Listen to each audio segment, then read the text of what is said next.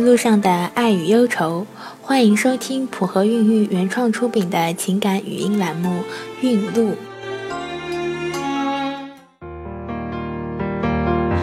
大家好，我是小何医生。今天我们和大家分享的是佳琪的故事。世界上有许多种遇见，最美好的莫过于在阳光正好的时光里与你相遇。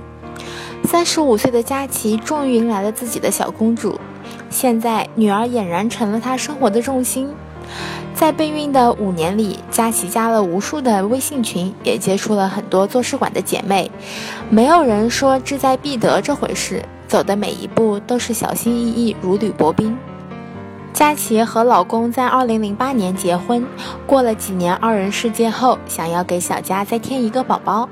那个时候，佳琪还很天真的认为这个月备孕，下个月就能怀上了，结果却是长时间的失望和等待。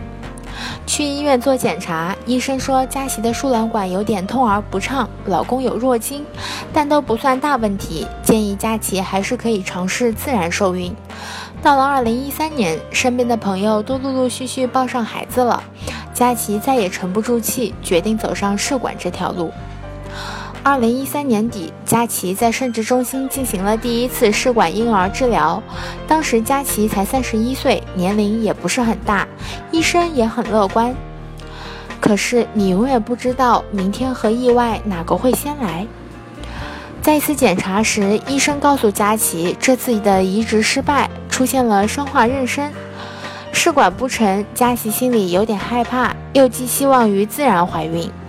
佳琪和先生依旧每个月按照排卵日兢兢业业做功课，但孩子这个话题谁都不敢去提，心里总是沉甸甸的。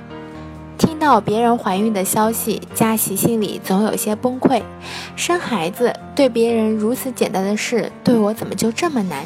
像登天一样，生活为什么对我这么不公平？还好，老公、父母还有公婆都在鼓励佳琪。佳琪鼓足勇气，再次踏进了生殖中心的大门。皇天不负有心人，这次佳琪真的中奖了。看着检测单上 hCG 数值，佳琪紧紧抓住老公的手，激动得不能自已。十个月后，佳琪顺利地生下了一个小公主。试管的路如人饮水，冷暖自知。这条路上充满了彷徨与无助，随时都想让你退缩。但是，亲爱的。你要坚持住，这一切都不能把你打倒。总有一天，我们都会迎来自己的小宝贝，那时候所有的曾经都会云淡风轻。